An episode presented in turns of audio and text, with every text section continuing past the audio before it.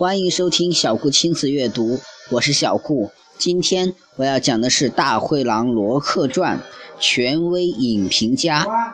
影迷罗克经过不懈的努力，终于戴上了影评家的桂冠。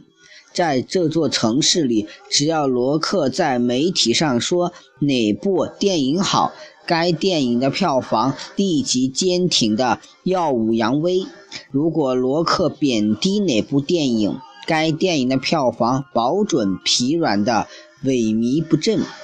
每年的奥斯卡最佳故事片是卖座的电影，是各电影院创收的中流砥柱。电影院经理都翘首盼望奥斯卡奖揭晓的日子。这天深夜，熟睡中的罗克被电话铃吵醒了。罗克闭着眼睛，拿起话筒。问谁呀？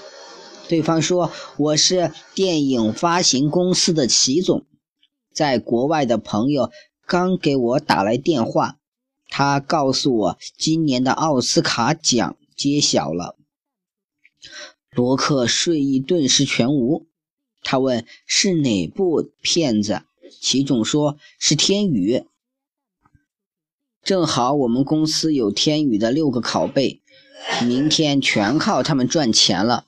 罗克想不起自己是否看过这部电影。他说：“我对天宇怎么没印象？”齐总说：“我已经给你准备好了，在我们公司的小厅给你放映。我还把电视台影院春秋栏目和世报影视专栏的记者叫来了。看完天宇。”就给你录像和采访你。明天配合各影院上映《天宇》。罗克说：“这么晚我怎么去？连计程车都没有了。”齐总说：“我派去接你的车大概已经到你家楼下了。你趴在窗口看看。”罗克看完说：“来了来了，我这就走。”罗克赶忙穿衣服下楼上车。电影发行公司的小厅里已经架好了摄像机，电视台《影院春秋》栏目的主持人正往自己的脸上涂脂抹粉，准备采访罗克。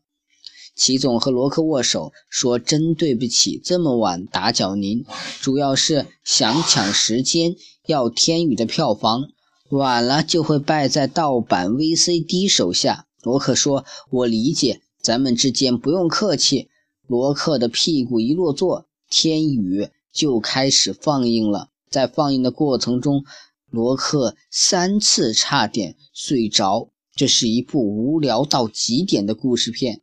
罗克小声问身边的齐总：“获得奥斯卡奖的真的是天宇？”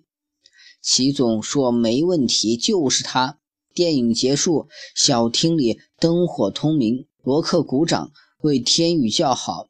大家跟着鼓掌，生怕被旁人讥笑没有鉴赏水准。其实没有一个人认为天宇好。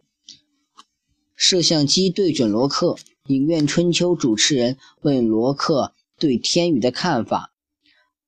报报社记者也同时采访罗克。拍电影时同时拍电视剧叫套拍，不同的媒体同时采访一个对象。叫套彩。罗克说：“天宇获得本届奥斯卡奖是必然的。首先，他的剧本好；然后是导演手法新颖，摄像更是别出心裁，音乐也不错。”主持人又问罗克：“这部片子会不会被本市市民接受？”罗克说：“当然会。”因为本市市民受教育程度高，只有受教育程度低的人才看不懂天宇。他还说，喜不喜欢看天宇是衡量一个人鉴赏能力的试金石。罗克还从人性的角度啊，生命体验的角度分析了天宇为什么获得奥斯卡奖，一直折腾到清晨，齐总才派车将罗克送回被窝。报社从早间新闻开始大肆报道天宇获奥斯卡奖的消息，各电影院也张灯结彩，打出横幅，为上映《天宇》制造气氛。售票窗口立即人山人海，市民们在电视上看了罗克对《天宇》的表态后，争先恐后看《天宇》，争先恐后表现自己的鉴赏水平。每一场电影放映时，场内都是鼾声如雷；散场时，都是好评如潮。电影发行公司大发天宇财。三天后，又一个深夜，罗克又被电话铃吵醒了。谁呀？这么晚了还打电话？罗克问。我是齐总，告诉您一个好消息。罗克问：什么好消息？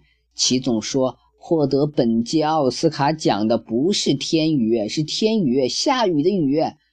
罗克的脸刷的红了。他质问齐总：“这叫好消息？”齐总说：“当然是好消息，咱们可以拿天宇再赚一次钱，一届奥斯卡赚两次钱，这不是好消息是什么？”罗克问：“怎么向观众交代天宇？”